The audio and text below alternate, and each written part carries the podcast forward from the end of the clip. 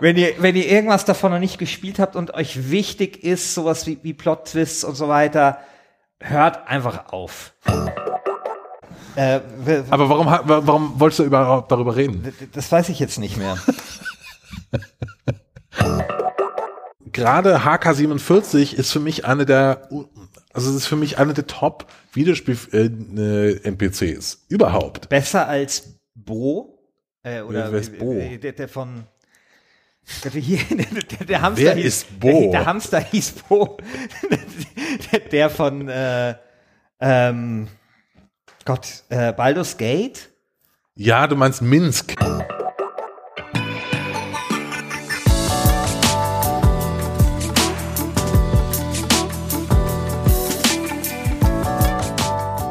Herzlich willkommen zur ersten richtigen Folge von Last Game Standing. Mein Name ist Christian Alt und mir gegenüber sitzt Christian Schiffer. Wie immer.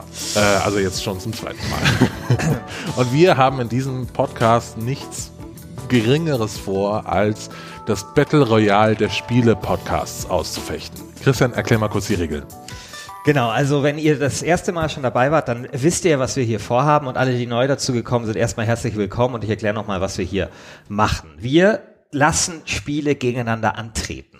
Und wir machen das wie bei einer Fußballweltmeisterschaft oder wie bei der Champions League nach dem Turniermodus. In der ersten bzw. nullten Folge haben wir die Auslosung gemacht. Äh, das Thema ist in der ersten Staffel Beste Story. Und äh, die Auslosung hat folgende erste Partie äh, mit sich gebracht, wo man wirklich sagen kann, da treten zwei echte Schlachtschiffe gegeneinander an. Also wirklich, es ist fast schon wie wirklich? so ein kleines Finale. Also, ja. ne? Auch, auch es fühlt der, sich so an. Ich, äh, in, der, in der Vorbereitung auf diese Folge dachte ich mir die ganze Zeit, mein Gott, also es ist äh, ja. wirklich krass. Also ich, ich ich möchte ja nicht zu viel sagen, ähm, ich möchte nicht zu viel spekulieren, aber ich glaube, dass der, der heute gewinnt, sehr gute Chancen hat, tatsächlich auf, auf ins Finale einzu, äh, ziehen. Ja, glaube ich auch. Also glaube ich, glaub ich, wirklich. Auch. auch. und und dann noch nicht mal, ich glaube, egal, egal, wer von beiden. Ne? Also ja. beide sind super stark auf ja. ihre ganz eigene genau. Art. Genau. Aber haben sehr viele Gemeinsamkeiten. Wir reden nämlich heute über Bioshock und Knights of the Old Republic. Genau, die treten gegeneinander an. Also KOTOR gegen KOTOR 1. KOTOR 1. Das ist von oh Gott, BioWare. Zwei fürchterliches, also egal. Nein, zwei ist ein fantastisches ja, das sagen, Spiel. Das sagen total viele. Fantastisches Spiel, du musst es noch richtig gepatcht ein, ein haben. einzige Obsidian-Spiel, was er nicht gefallen. Du, du musst egal. es noch richtig gepatcht okay, haben. Egal. Auf jeden Fall, ähm, genau. Also KOTOR 1 gegen Bioshock 1. Das ist das heutige Duell. Christian Alt vertritt äh, KOTOR. Ja. Und ich vertrete Bioshock. Genau. Und wie beim Fußball, wie bei Länderspielen, muss jetzt erstmal die Nationalhymne gesungen werden, beziehungsweise die Kandidaten müssen sich vorstellen. Christian, stell doch mal dein Spiel Bioshock vor. Also ich glaube, Bioshock dürften die meisten kennen. Erschienen 2007, glaube ich. Ja. Äh, Ken Levine, der äh, Chefdesigner. Ähm, ein Spiel, das, glaube ich, zu den Spielen gehört, wo jeder auch, der es gespielt hat, diesen Einstieg im Gedächtnis noch hat. They told me, son, You're special. You were born to do great things. You know what? They were right.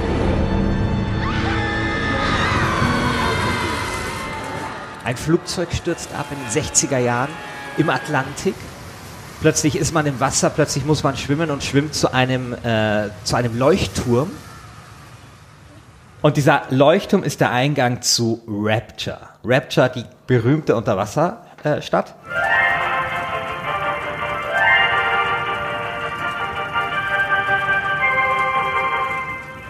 I am Andrew Ryan, and I'm here to ask you a question. Is a man not entitled to the sweat of his brow? No, says the man in Washington, it belongs to the poor. No, says the man in the Vatican, it belongs to God. No, says the man in Moscow, it belongs to everyone. I rejected those answers. Instead, I chose something different. I chose the impossible.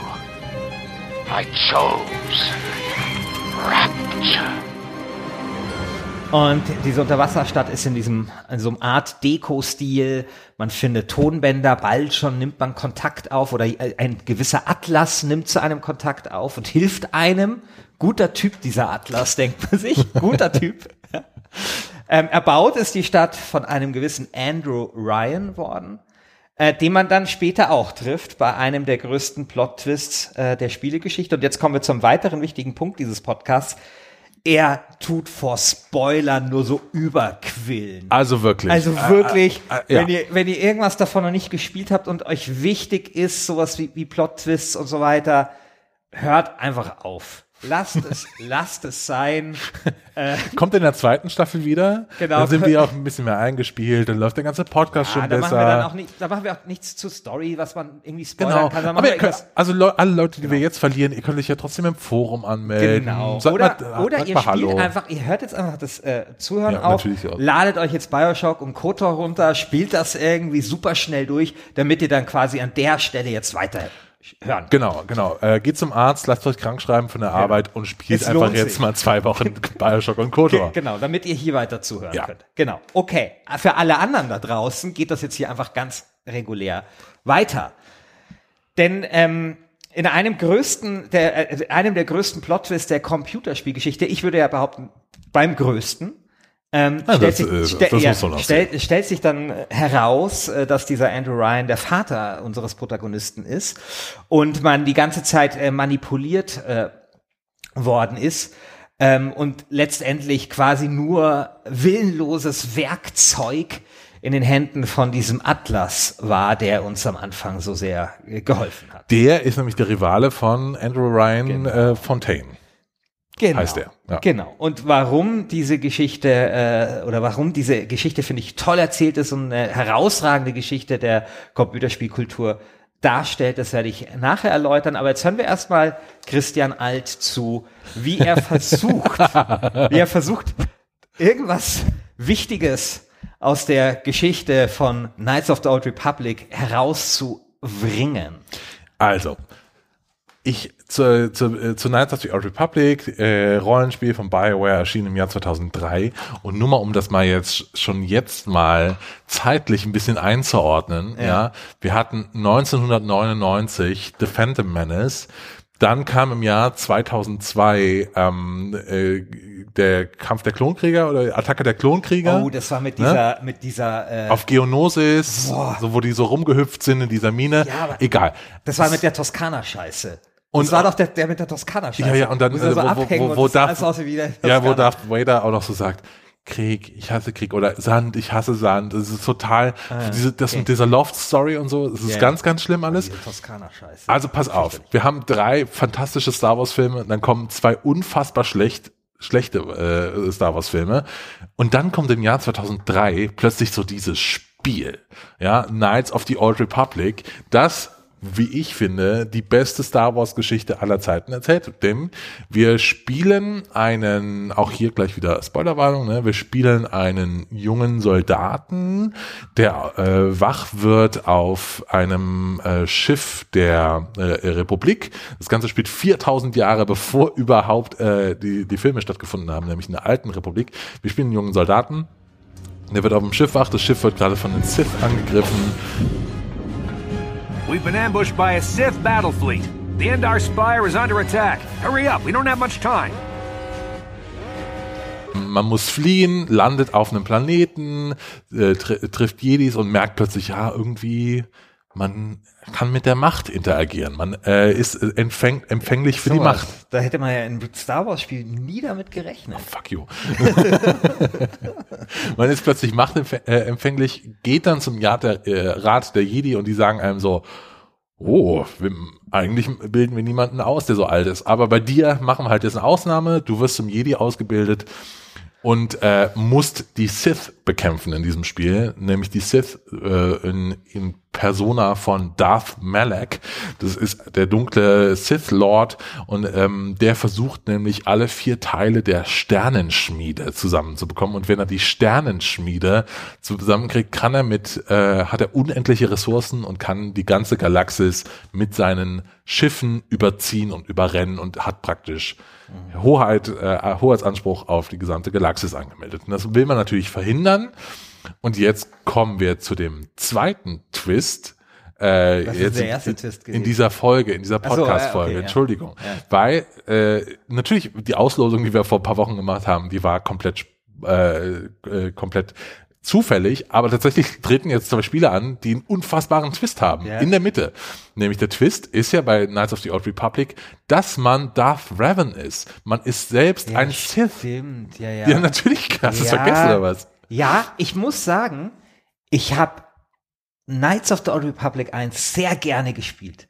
Ist tatsächlich eins meiner absoluten Lieblingsspiele. Allerdings gar nicht so sehr wegen der Story, weil die habe ich ehrlich gesagt vergessen. Ich hab, Okay, ich, ich äh, können wir gleich weiterreden. Ja. Ich bringe sie nur kurz Ja. zu Ende. Also du stellst dann fest bei der Suche nach dieser Sternenschmiede, dass du Darth Revan bist und Darth Revan ist der Meister von Darth Malak. What? you mean you don't know?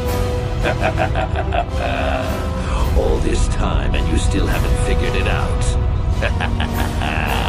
I wonder how long you would have stayed blind to the truth. Surely some of what you once were must have surfaced by now. Even the combined power of the Jedi Council couldn't keep your true identity buried forever, could it? Die Jedi haben dich nämlich einer, äh, ähm, einer haben, haben, haben dich gebrainwashed und haben versucht, praktisch, wollten versuchen, dass jemand mit deiner Machtfülle vielleicht auch was Gutes machen kann. Du warst nur so ein Experiment. Und dann hast du plötzlich mitten im Spiel die Möglichkeit zu entscheiden, äh, auf welcher Seite stehe ich jetzt eigentlich? Ja. Bin ich jetzt gut und versuche zu verhindern, dass irgendwie mein ehemaliger Schüler diese Sternenschmiede bekommt? Oder bin ich böse und versuche diese Sternenschmiede äh, selbst mir unter den Nagel zu reißen und kannst es dann entscheiden, weil es ist eben ein sehr, sehr gutes BioWare-Rollenspiel, klassisches BioWare-Rollenspiel, äh, die ja schon a- ab Knights of the Old Republic immer diese Binäroptionen Moralsysteme eingeführt haben. Genau. Und äh, je nachdem, wie es ausgeht, da komme ich später noch drauf, äh, zum wirklichen Ende des Spiels, weil ich finde, dass man an dem Ende des Spiels ganz, ganz viel zeigen kann. Aber ja, ich, ich finde es super interessant. Ja, äh, interessant ist es auf jeden Fall. Ähm, wie gesagt, ich hatte, man hat ja also als Computerspieler manche, wie so, wie so Scheinwerfer, immer so bestimmte Szenen vor Augen. Und wenn ich an Knights of the Old Republic zurückdenke, habe ich tatsächlich nur zwei Szenen vor Auge. Aus irgendwelchen Gründen irgendwas mit einem Feld. Man saß, war doch da ewig lang irgendwie ir- irgendwo auf so einem Feld bei so Bauernhöfen und musste irgendwelche Quests machen. Das ist, äh, wenn du bei, bei den Jedis bist. Ja, genau, irgendwie so. Das habe ich so vor Augen. Und tatsächlich die Entscheidung, die ich zweimal dann gemacht habe. Also einmal in der, auf die gute Art und einmal auf die, auf die schlechte Art. Und das ist tatsächlich so bei mir hängen geblieben. Wenn ich mir aber jetzt Bioshock anschaue, da gibt's tatsächlich bei mir sehr viel mehr, was bei mir hängen geblieben ist. Und ich glaube, dass es nicht nur daran liegt, dass das Spiel ein bisschen jünger ist und dass es sozusagen nicht so lange her ist, dass ich es gespielt habe im Vergleich zu, zu, ähm, zu Knights of the Old Republic. Ich glaube, dass das bei äh, Bioshock tatsächlich viel zu tun hat mit diesem Subtext, der quasi wie so ein Mehltau, wie so eine, wie so, wie so das Eigelb in so einem, weißt du, das Eiglibber in so einem, in so einem Eigelb-Glibberkuchen, das alles zusammenhält, ist halt diese Geschichte mit, mit Iron Rand. Also diese quasi, ne, also es gibt Das musst du ja- jetzt erklären. Das muss ich erklären, genau. Also, ähm, das Spiel versteht sich, wie soll man das denn sagen? Also ich verstehe es eigentlich als Antwort auf das Werk und die Ideologie von Ayn Rand. Wer war Ayn Rand? Ayn Rand war eine Philosophin aus ursprünglich Russland, St. Ja. Petersburg. Ähm, damals kamen die Bolschewiken dort, äh, Bolschewiki an die Macht. Ähm, sie, äh, ich glaube, der Vater wurde enteignet. Ähm, sie ist dann irgendwann nach ähm, in die USA ausgewandert, hat dort als Drehbuchschreiberin gearbeitet und dieser Hass oder die Ablehnung von diesem Kollektivismus ist ihr quasi so eingeimpft worden und ihr ganzes Werk, philosophisch, literarisches Werk, ähm, basiert so auf der Idee dieses Objektivismus, glaube ich, nennt man das. Also nee, das, ne- so nennt sie das. so nennt sie das, Ja. genau, so nennt sie das. Also, dass man irgendwie vernunftgeleitet Entscheidungen trifft, was aber in ihrem Fall heißt, dass vor allem das Individuum hochgestellt wird oder so dann eben so die Kritiker der Egoismus. Also Egoismus ist gut.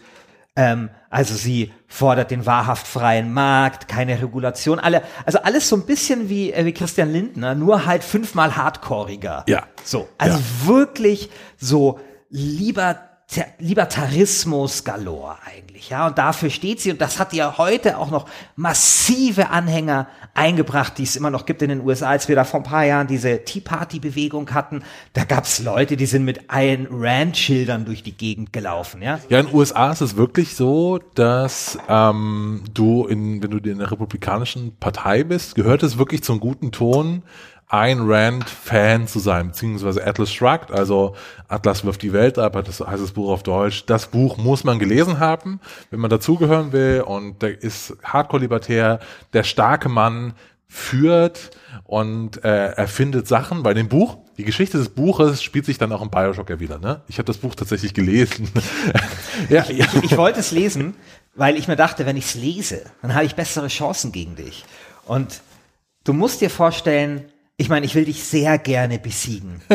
aber dafür Ayn Rand 110, äh, 100, äh, 1100 Seiten zu lesen auf Deutsch, ähm, da hab ich gesagt, nee, das geht zu weit. Also ich habe es vor zehn Jahren oder so gelesen Ja. oder, oder, oder sieben Jahren und es war gleichzeitig das schlimmste und beschissenste, aber auch das interessanteste Mhm. Buch, was ich in dem Jahr dann gelesen habe. Weil es ist unfassbar schlecht geschrieben Mhm. und die Story ist super Hanebüchen. Es geht praktisch darum, dass, äh, nehmen wir an, wir sind in, äh, die Hauptfigur von äh, Atlas wirft die Welt ab ist eine junge Eisenbahnunternehmerin in äh, New York und äh, die versucht ihr Unternehmen zu führen, wird aber immer gehindert von, Von ihrer ihrem Bruder von ihrem und so. Bruder und ihrer Familie. Die sind, wollen alle nur, dass der Staat ihnen irgendwie Geld gibt, aber sie will halt die geile Eisenbahn dahinstellen und so. Und parallel verschwinden aber immer wieder Leute. So berühmte, stell dir vor, heute würde irgendwie in der Zeitung stehen, Elon Musk ist verschwunden und dann äh, verschwindet noch ähm, Tim Cook und Satya Nadella von Microsoft, die verschwinden jetzt alle plötzlich. Ähm, und es kommt dann im Ra Lauf des Buches raus, dass all diese Menschen in einer Siedlung leben, versteckt in äh, zwischen äh, Bergen und dort eben so eine Art Utopia aufgebaut haben von den super schlauen Erfindermenschen, weil sie eben so an angefressen sind davon, dass alle anderen nur auf ihre Kosten leben. dass die Leute auf ihre Arbeit ausruhen Genau. und so. Und das ist ja das Interessante. Deswegen würde ich ja sagen, dass Ken Levine eigentlich eine Antwort als Spiel auf dieses Werk veröffentlicht hat, weil die Utopie, die sich halt Ayn Rand dort vorstellt in Atlas wirft die Welt ab, ähm, ist quasi Rap Rapture. Nur Ja. im Spiel ist es halt zur Dystopie geworden. Und ähm, das finde ich ganz interessant. Das sind auch so im Subtext noch mehr, so sagen wir mal, wo Ken Levine diese Ideologie zurückweist. Also das ist natürlich so mit dem mit, mit der Brechstange erstmal so, hey, ist eine Dystopie, alle sind irgendwie to total äh, mutiert und keine Ahnung so. Aber zum Beispiel hast du in dem Spiel ja auch die Wahl zwischen äh, dazwischen äh, irgendwie diese Little Sisters auszusaugen oder sie leben zu lassen und es ist besser, sie leben zu lassen. Ja, dann kriegst du irgendwie so das, die, das wichtigste Plasmid oder das einzige und so. und das gute Ende. Genau, also, also das ist ganz interessant und ich finde halt, ähm, ich finde, bei vielen Spielen ist manchmal so dieser politische Text oder so, oder die politische Aussage so aufgepropft. So, ähm, dass man will da jetzt irgendwie was aussagen oder so. Ja, keine Ahnung, du spielst The Witcher, äh, bist du im, im Mittelalter und dann erklärt dir irgendwie ein kleiner Kobold, dass er irgendwie äh, rausgeschmissen werden soll von, von seinem Vermieter und so. Und denkst dir so, ah ja, alles klar, da wolltet ihr jetzt was total Wichtiges irgendwie zum Thema Gentrifizierung sagen. Okay, hab schon verstanden, ja. Und da finde ich aber, hat es so eine schöne Natürlichkeit. Ja, also ich finde einfach, dass das so das Politische da, ohne dass es einen ähm, und dass es irgendwie aufgepropft wird, einfach so im Spiel drin ist, als Szenario. Da wird auch eine klare Haltung verfolgt und das finde ich halt schon allein super. Ja, das Politische ist ja eingeschrieben in die Architektur des Spiels. Also ja. allein, dass diese Stadt existiert, ist ja schon die Aussage äh, des Spiels. Er sagt ja, ne? er, er, sagt ja auch irgendwie, also es ist ja dieser Art Deco-Stil. Es gibt ein Interview mit Ken Levine, da sagt er auch irgendwie, wir haben extra diese Architektur gewählt, weil das ist sozusagen so diese Män also die, die Architektur der männlichen Macht, so, der, Männ der mächtigen Männer.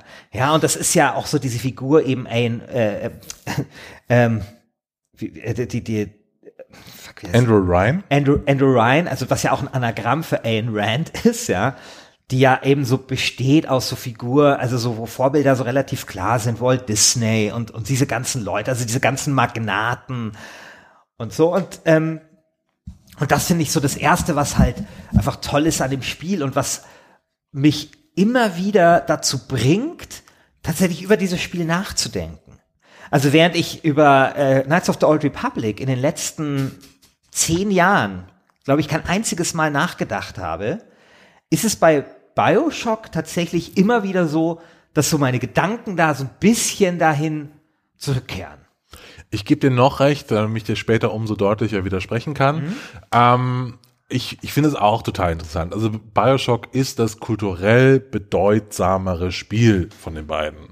Also, also das ist komplett unbenommen. Also Bioshock ist der der Feuilleton-Liebling. Bioshock hat genau. dem, äh, dem Genre wirklich ganz neue Facetten abgetrotzt, auch wenn es immer noch ein konventioneller Shooter war, aber es hat nochmal den Möglichkeitenraum von von Computerspielen noch ein bisschen erweitert und einfach mhm. so gezeigt, was man alles noch rausholen kann, tatsächlich. Aber glaubst du wirklich, dass es eine gute Story ist, ist jetzt meine Frage. Naja, ich glaube, wir müssen ein bisschen überlegen, und das wird uns wahrscheinlich in dieser Staffel generell öfter mal beschäftigen, was eine gute Story ausmacht. Mhm. Und ich bin ja kein jetzt Kulturwissenschaftler oder Literatur. Bist du nicht irgendwie Literaturwissenschaftler oder so? Ich habe alles mal irgendwie studiert, irgendwie aber auch, auch so ja. halt. genau. Ähm, und für mich gehört halt zu einer guten Story schon sowas wie eine Aussage, interessante Charaktere, ein interessanter Plot. Ähm, das zweite, was ich nicht gemacht habe auf die Vorbereitung auf diese Sendung, war mir nochmal durchzulesen, was genau der Unterschied ist zwischen Fabula und, und Sujet. Und Sujet. Also Plot und Story und solche Sachen. Ja, das Sachen. kommt aus dem russischen Formalismus. Genau. Ähm, also, äh, sorry, wir, wir, sollten mal kurz Aufklärung machen. Wir, ich glaube, wir haben auch einen Bildungsauftrag. Ja. Also, äh, Fabel und. Genau, erklär du das. Du, du, hast ja, du hast das ja mindestens vier Wochen studiert. das ist allerdings wahr, ja. ja. Also, Fabula und Sujet, ähm, bei der, beziehungsweise, also, äh, beziehungsweise Story und Plot, ne, es ist nicht dasselbe. Also beziehungsweise in der Literaturwissenschaft ist es nicht dasselbe. Und zwar ähm, nehmen wir jetzt mal so einen Film wie Pulp Fiction. Hat wahrscheinlich mhm. jeder gesehen. Pulp Fiction ist nicht äh, chronologisch erzählt. Der ist episodisch erzählt. Äh, ich glaube, der zweite Teil spielt äh, vor dem ersten, nee, der dritte Teil spielt vor dem ersten und dann der zweite ist eigentlich ein Nebenstrang vom ja. zweiten. Egal, wurscht. Auf jeden Fall ist Schaut die, das im Organigramm auf Wikipedia nach. Genau, genau. Auf jeden ja. Fall ist ähm, die Story von ähm, Pulp Fiction ist äh, die Geschichte von chronologisch erzählt. Von A bis Z, also vom Anfang bis zum Ende. Also praktisch der dritte Teil gehört bei der, wenn, du, wenn man über die Story redet, eigentlich an den Anfang. Und beim Plot ist es genau andersrum. Beim Plot ist die Ausgestaltung des, äh, des Stoffes. Also äh, anderes Beispiel wäre jetzt deine Lebensgeschichte. Wenn ich jetzt versuche, einen Film über das Leben von Christian Schiffer zu machen, dann ist der die Story ist dein Leben, aber wie ich die dein Leben jetzt erzähle, ob ich jetzt äh, in der ersten Szene diesen ganz bedeutsamen Moment äh, aufgreife, an dem wir uns hier jetzt zum Podcasten zusammengefunden haben, der ein deutlicher Schlüsselmoment natürlich in deinem Leben war, ne? ja. ähm, äh, ist dann eben der Plot. Ja, genau. Oder andersrum kann mich auch gehört haben. Nein, Quatsch. Genau. Glaub, ähm, ja. Äh, Aber warum, warum wolltest du überhaupt darüber reden? Das weiß ich jetzt nicht mehr. ja, super. Genau, ja, ja, genau. Also es ging ja um die Frage, was alles wichtig ist. Und eben neben diesem Subtext dann irgendwie sowas wie, finde ich schon so, Charaktere ist eben so als nächstes der Plot. Also mhm. tatsächlich eben die Frage, wie etwas erzählt wird. Ja. ja. Und da, also und natürlich die Geschichte schon auch. Also, ne, und ähm, da finde ich halt, eigentlich so in allen diesen Kategorien ist äh, Bioshock relativ gut. Auch was eben, also nicht nur sozusagen, äh, weil du ja gemeint hast, klar, also natürlich Feuertor-Liebling ist es definitiv. Das ist übrigens, finde ich, kein so gutes Spiel, by the way, ja. Ja. Also da, darüber kann man auf jeden Fall streiten, äh, finde ich. Aber ich finde auch so auf dieser erzählerischen Ebene ähm, tut es schon ganz gut performen. Ja, es ist ein sehr, sehr interessantes Spiel. Ja. Auf jeden Fall. Ja. Ähm, ich glaube, dass du nicht uh, äh, ganz um, umrissen hast, wie clever eigentlich Knights of the Old Republic ist. Weil ich glaube, bei Knights Mhm. Ich of, erinnere mich ja nicht bei Knights of the Old ja Republic umreißen. gibt es eine Ebene, die, ähm, die du noch nicht kennst. Und zwar glaube ich nämlich, Ja. dass Knights of the Old Republic ein Spiel der Verführung ist. Okay. Also du als Spieler, also wir, wir können gleich nochmal über Ja. die, über das Meta-Game eigentlich hin, reden Ja. hinter Bioshock, weil es ist ja auch ganz deutlich, ne, dass du als Spieler eigentlich nur Befehle befolgst. Aber äh, KOTOR ist das so ein bisschen ähnlich nämlich. Also ich werde nämlich im Spiel als Spieler die ganze Zeit dazu verführt, böse zu sein. Jede Spielmechanik ist darauf ausgelegt, dass du böse bist. Jede Entscheidung ist darauf ausgelegt, dass du böse bist. Es sind immer die interessanteren Entscheidungen, wenn du böse spielst. Und auch das Ende ähm, ist viel interessanter, wenn du böse gespielt hast. Also BioWare, ich würde argumentieren, dass BioWare will, dass ich böse, böse spiele. Und das ist natürlich dann Kommen wir dann später hin zum Determinismus, ne? Also man sieht es auch schön an den Enden. Ich, äh, ich spoilere jetzt knallhart die Enden von, Ja, von KOTOR. Das gute Ende ist, du, äh, du zerstörst diese Sternenschmiede und dann ist es so das ekelhaft pathetische, typische Star Wars Ende, wo halt so eine Ja. Parade ist, Ja, ist und da kommt geil. diese Fanfarenmusik und dann kriegst du noch so eine Medaille um und dann ist aus. Aber so, aber das Ende verschweigt halt, dass du Darth Revan bist, dass die Jedi dich gebrainwashed haben und so diese ganzen offenen Stränge, die da eigentlich nicht abgeschlossen sind, die werden nicht, nicht beantwortet. Du kriegst einfach so knallharten Ende. Aber hingegen das böse Ende, die Jedi ziehen sich zurück, die Jedi äh, sehen ein, dass sie einen Fehler gemacht haben, indem sie sich gebrainwashed haben. Überhaupt interessant, dass in einem Star Wars Spiel, wo die in dem Star Wars Universum sind die Jedi immer unfehlbar und immer die tollen, äh, die, die, die tollen Ritter, die einfach Ja. so nobel und so e- edel und so gut sind, bis es kracht, dass in diesem Spiel die Jedi mal einen Fehler gemacht haben. Und du bist der Fehler der Jedi. Apropos Jedi und, und Bio, BioWare, also nur kleiner Exkurs. Wie beschissen war das in Knights of the Old Republic 2, als sie die graue Macht einführen? Also da gab's doch helle, dunkle und das ist so, da dachte ich mir, was für, was für Deppen. Weißt du, ich meine, eigentlich lebt das doch genau davon, dass man sich entscheiden ja, muss, dass es diesen Dualismus gibt, dass sich da was, und plötzlich so, Kompromiss, man kann jetzt irgendwie grau sein. Also okay. Ja, aber jedenfalls die Jedi Ja. ziehen sich dann zurück, äh, die Flotte wird zerstört und du hast praktisch die Möglichkeit, jetzt die ganze Galaxis zu erobern und du bist hast deine Rolle, die die- von der du erfahren hast in der Mitte des Spiels oder drei Viertel des Spiels, die nimmst du dann auch ein. Du bist dann Darth Revan. Und es ist so viel interessanter. Es ist total spannend. Ja. Ich weiß nicht, sogar dieses Ende, also ich meine, wie gesagt, ich habe damals beide gespielt, hat jetzt nicht so den großen Eindruck hinterlassen. Ich fand auch immer, also das mit der Verführung hast du natürlich auf, auf, auf oberflächlicher Ebene recht, aber ansonsten ist mir dort immer das passiert, was mir bei allen Bioshock-Spielen passiert ist. Ich, BioWare. BioWare. Wahnsinn. äh, dass es mich immer äh, aufgrund meiner Gutmütigkeit sowieso immer zur guten Seite ähm, zieht. Also es hat ja in der letzten WASD zum Beispiel hat ja der Jan Bojarin äh, einen Text darüber geschrieben, äh, wie es ist, bei einer Quest mal das Böse zu machen. Und da musst du dich wirklich überwinden. Und ehrlich gesagt, in dieser Schlüsselszene, du bist mit diesen Leuten irgendwie da ewig lang hun- äh, äh, unterwegs und plötzlich rammst du denen quasi das Messer hinten rein. Und ich meine, so viel kann, kann BioWare da gar nicht aufbieten an Verführungskünsten, als dass, sage ich mal, ein signifikant, behaupte ich jetzt einfach, ein signifikanter Teil der Bevölkerung sich dann dafür entscheidet, es in Böse zu spielen. Behaupte ich. Ja, ja, aber ich Das ist glaube, ja immer das Problem bei BioWare, also bei vielen BioWare-Spielen. Ich finde bei wenigen Spielen, interessanterweise bei Dragon Age 2, das ja kein gutes Spiel ist. Aber ich finde da, das ist eines der Spiele, wo mir diese Entscheidungen so irre schwer gefallen sind. Also da hat es ja diesen Konflikt zwischen den Magiern, die ja so Art Terroristen sind, so, also die ticken halt mal aus. Da hat es halt genau diesen Gegensatz zwischen Individuum und, und Kollektiv eigentlich, ja. Und da ist mir irre schwer gefallen, weil beides starke Argumente hatten. Da sehe ich nicht, was Naja, die aber- starken Argumente ja, aber der dunklen haben- Seite der Macht sein Ja, die sollen. Jedi haben nicht gebrainwashed, die Jedi haben Fehler gemacht. Also ich finde das schon sehr in- interessant, dass du das Ergebnis eines Fehlers bist. Also das ist ganz unbenommen. Ja, doch. Ja, okay, aber oh, was für ein Ergebnis eines Fehlers ist man denn bei Bioshock? Ja, wir, ja dazu? wir müssen über Determinismus reden. Ja, äh, Ja, also sind- natürlich, ich weiß ja, also klar, das, das, ähm, was heute ja vielleicht gar nicht so, also was heute ja schon wieder wie so ein alter, ähm, alter Hut wirkt. Also diese Idee, dass ein Spiel dich spielt. Dass du plötzlich irgendwas machst in einem Spiel und am Ende heißt es Ella Bella, wir haben dich verarscht und, und du warst die ganze Zeit quasi nur du musst kurz den Twist nochmal erzählen. genau, Also, genau. Ich bin gerade dahin unterwegs. Ja, dauert noch okay, bisschen. Ich fahre ein paar, paar Umwege, ich komme da schon an. Also das, was uns heute wie ein alter Hut vorkommt, das war damals 2007, muss man sagen, eine narrative Sensation, fand, find, fand ich.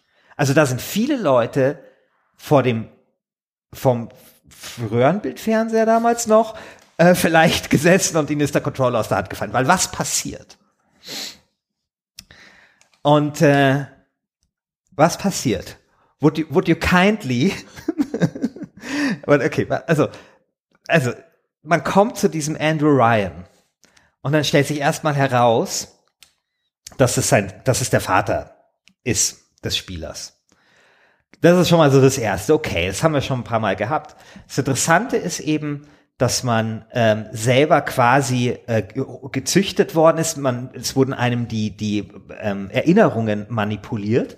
Und plötzlich heißt es, would you kindly kill this, diesen Typen?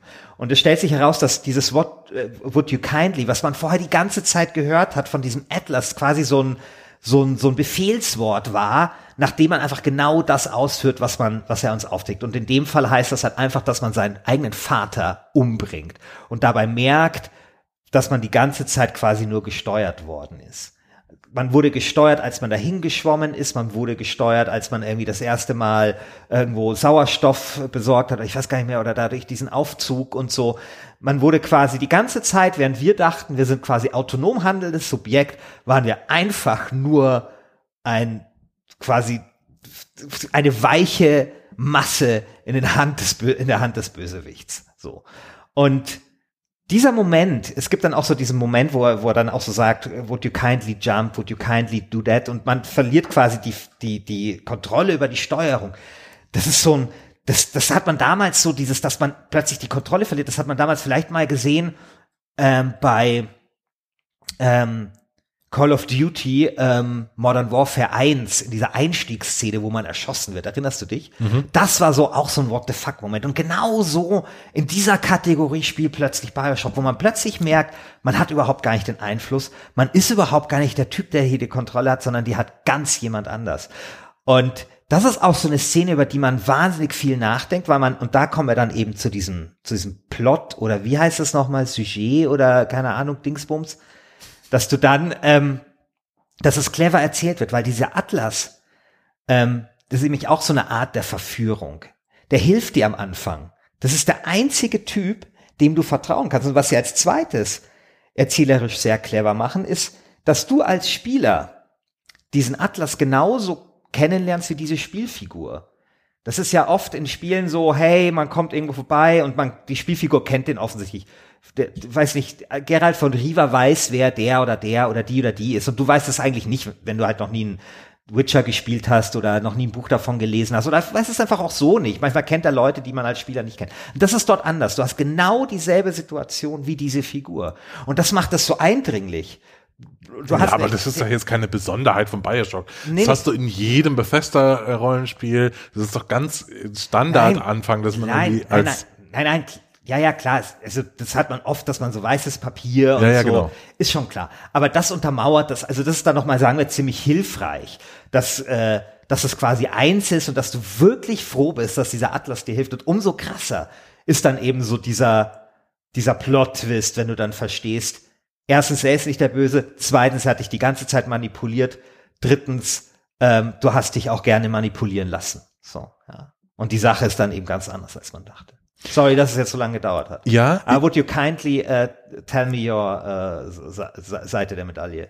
Ich finde es total, ja, ich stimme dir zu, das ist total interessant.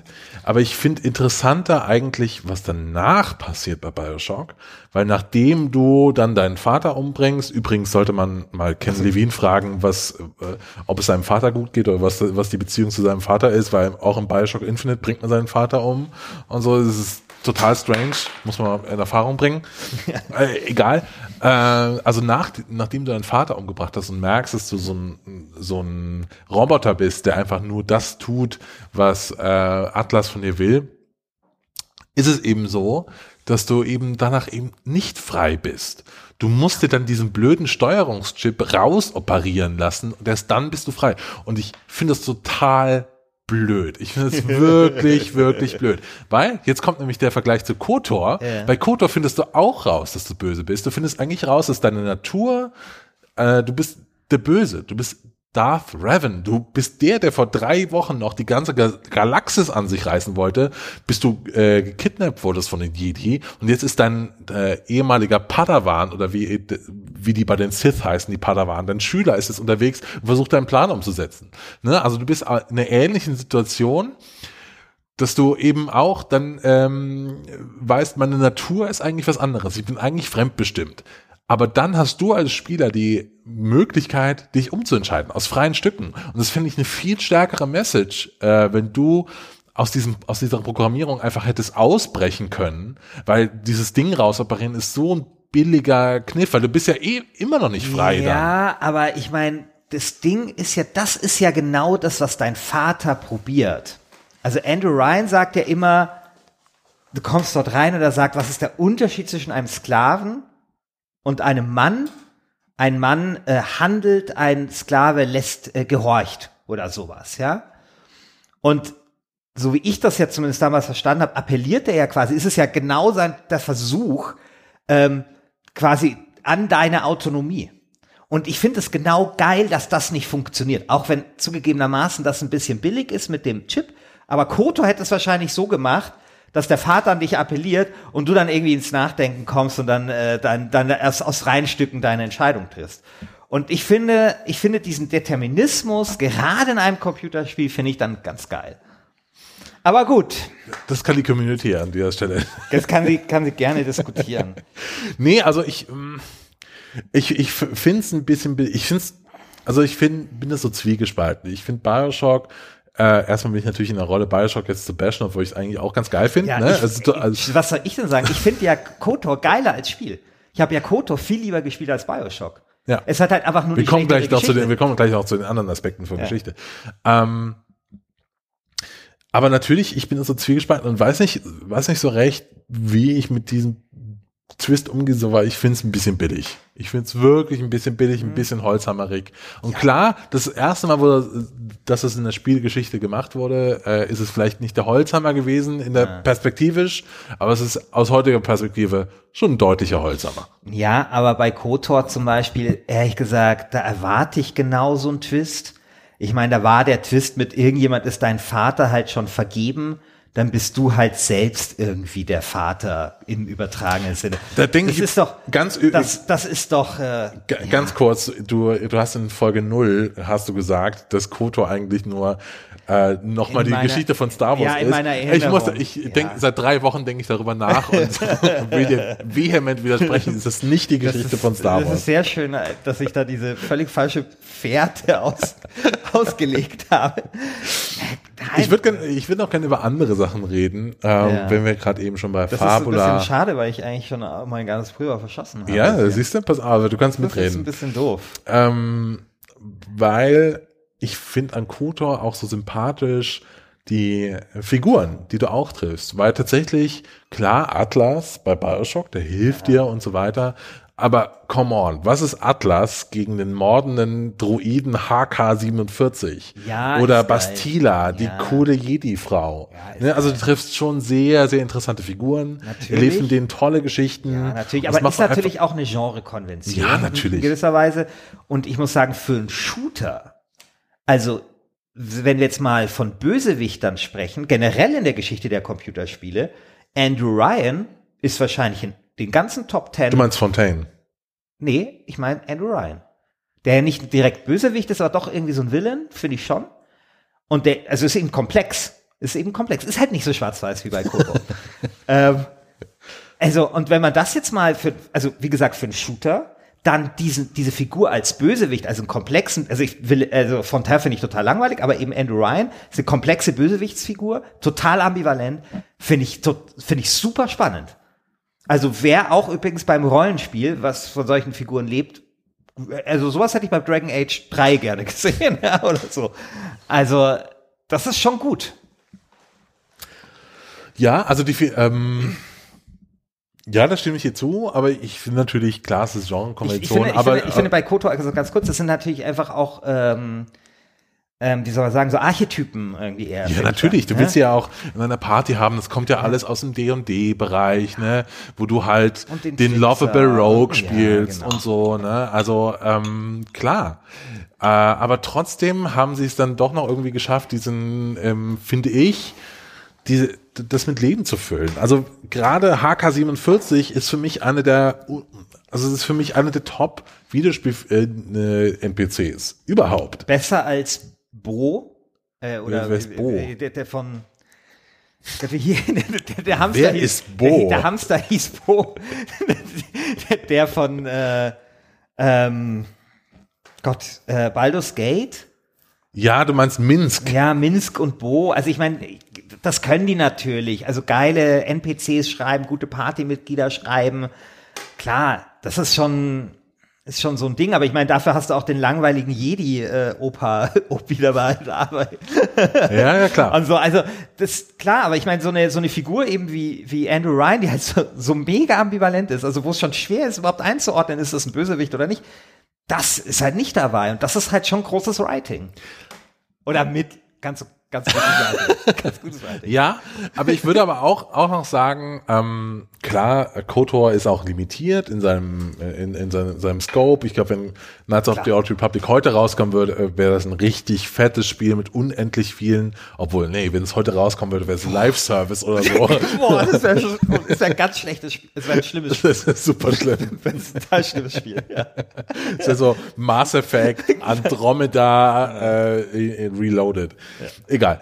Ähm, aber ich glaube eben, dass ähm, Kotor lebt auch von seinem Worldbuilding. Und ich finde, da ist Bioshock oft nur Fassade. So, also es ist dann schön, da rumzulaufen in Rapture und man hat hier und da mal eine nette, äh, ein nettes Audiolog, aber es geht oft nicht diesen einen Schritt noch darüber hinaus, dass du wirklich in dieser Welt versinken willst und wirklich denkst, wow, das ist toll hier zu sein. Ich will einfach nur noch äh, in diesem, mich in dieses Spiel versenken. Aber was halt KOTOR gar nicht macht und und finde ich Bioshock schon, ist, dass es Geschichte über Umgebung erzählt. Also dieses Ding, dass du äh, irgendwas hast und du fragst dich, was ist dort passiert oder was könnte dort passiert sein. Es liegt es ein bisschen zu weit zurück, dass ich dir ein konkretes Beispiel, aber es gibt zum Beispiel diese Krankenstation oder sowas, ja. Ähm, und das finde ich, das macht das schon ganz gut. Und das ist natürlich in sich, finde ich, eine sehr stimmige Welt. Also Kotor ist natürlich, tut dich an sehr viele unterschiedliche Schauplätze katapultieren, irgendwie, wo die du aber auch dann finde ich, also auch da finde ich, ist aber auch der Kulissenvorwurf ein bisschen berechtigt, weil es ist irre statisch, die Welt, verändert sich nichts, du, du läufst eigentlich von einem Ding zum nächsten und jedes Mal sind es tolle Quests und, und super Sachen.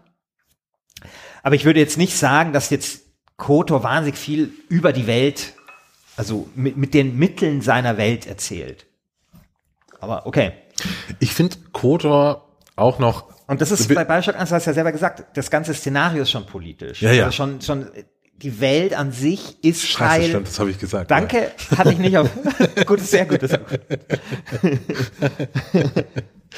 Ja, ähm, gut, man merkt, ich mühe mich echt ab.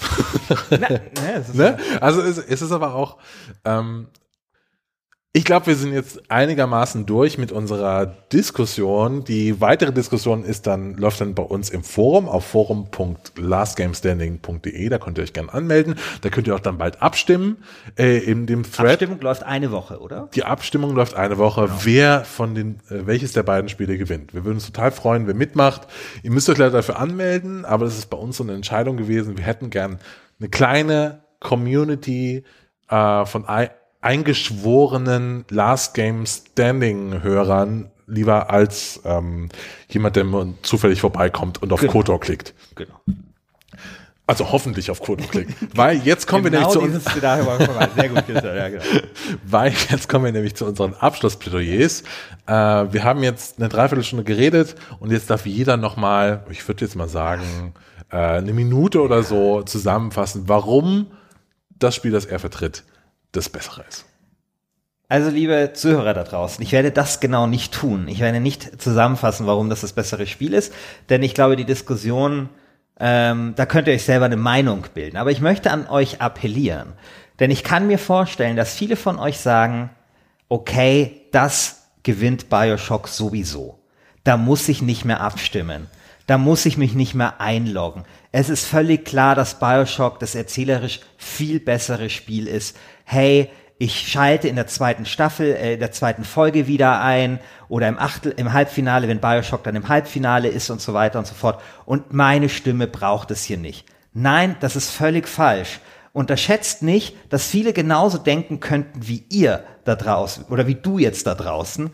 Das bedeutet, auch deine Stimme zählt, auch du musst abstimmen, auch du musst für Bioshock stimmen, damit am Ende dieses ganz fantastische Spiel, das es verdient hat, ins Halbfinale zu kommen, tatsächlich auch ins Halbfinale kommt. Und wer weiß, dann vielleicht sogar ins Finale. Ich starte bei meinem Abschlussplädoyer tief. Ich ähm, glaube nämlich, dass Knights of the Old Republic die beste Star Wars Geschichte in einem Computerspiel erzählt. Beziehungsweise die beste Star Wars Geschichte überhaupt ist. Knights of the Old Republic äh, erzählt eine super Geschichte mit einem ganz tollen Twist, der für damalige Verhältnisse und auch für heutige Verhältnisse wegweisend war. Und ohne KOTOR wäre Bioshock gar nicht möglich gewesen. Sorry. Ich meine, eigentlich darf man niemanden unterbrechen bei seinem Nein, Schlussplädoyer. ohne KOTOR, wirklich- ohne KOTOR wäre Bioshock gar nicht möglich gewesen. Ja, genau. Ein wegweisendes Spiel, eines der interessantesten Rollenspiele der letzten 20 Jahre und wie ich finde, eine der besten Spielestories überhaupt. Und ich würde mich total freuen, wenn ihr genau das Gegenteil macht von dem, was Christian eben gesagt hat, und zwar einfach für KOTOR stimmt, weil das Spiel noch so eine warme Erinnerung habt. Wisst ihr noch, damals Ey, im jetzt, Jahr äh, 2003, deine- die Minute ist um. als Äh, Gerhard Schröder, als Gerhard Schröder noch Kanzler war und ihr, äh, und Also jetzt 17 werden, Jahre jetzt werden alt die war, ganz schmutzigen Tricks ausgepackt. Jetzt, äh, das ist ja unglaublich. stimmt einfach für Kotor und dann macht ihr alles richtig. Ja, genau. Und in der nächsten Runde schlägt Kotor dann, weiß ich nicht, äh, Lasst euch vom. Herrn Alt hier keine Nostal kein Nostalgiesand in die Augen streuen. Schaltet euren Kopf ein. Äh, verfolgt die Theorie des Objektivismus. Verlasst Vernunft walten und stimmt für Bioshock. So, Christian. So, jetzt also, wir- jetzt müssen wir noch irgendwie appellieren wegen Sternen und so, oder? Genau, genau. Also, ähm, Und erklären vielleicht, wie es weitergeht? Genau, wir äh, hören uns in einer Woche wieder. Ähm, wir, es gibt ja den Champions League Mittwoch. Wir wollen den Last Game Standing Donnerstag haben. Und zwar jede Folge Donnerstag kommt eine neue, äh, jede, jeden Donnerstag kommt eine neue Folge raus.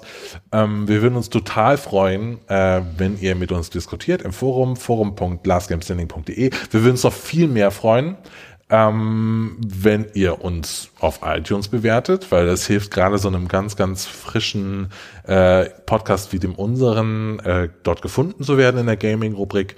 Und wir würden uns noch viel, viel mehr freuen, wenn ihr nächste Woche wieder dabei seid. Nächste Woche treten nämlich an The Walking Dead gegen Persona 5. Also was für ein absurdes Match Das, das, ist eine totale Wundertüte. Also das ist eine totale Wundertüte. Da habe ich keine Ahnung, wer gewinnt. Das ist einfach so wie äh, FC Bayern spielt gegen die Denver Broncos im Tennis oder so. also weißt du, so unterschiedliche, also keine Ahnung, es Ja. passt überhaupt nicht zusammen. Ähm, aber vielleicht macht das das dann auch äh, spannend. Also ich bin sehr gespannt auf diese. Ich auch. Folge. Ich auch. Äh, wir würden uns freuen, wenn ihr nächste Woche, äh, nächste Woche wieder mit dabei seid. Ähm, ja, Genau. Und äh, bis zum nächsten Mal. bis zum nächsten Mal. Ciao.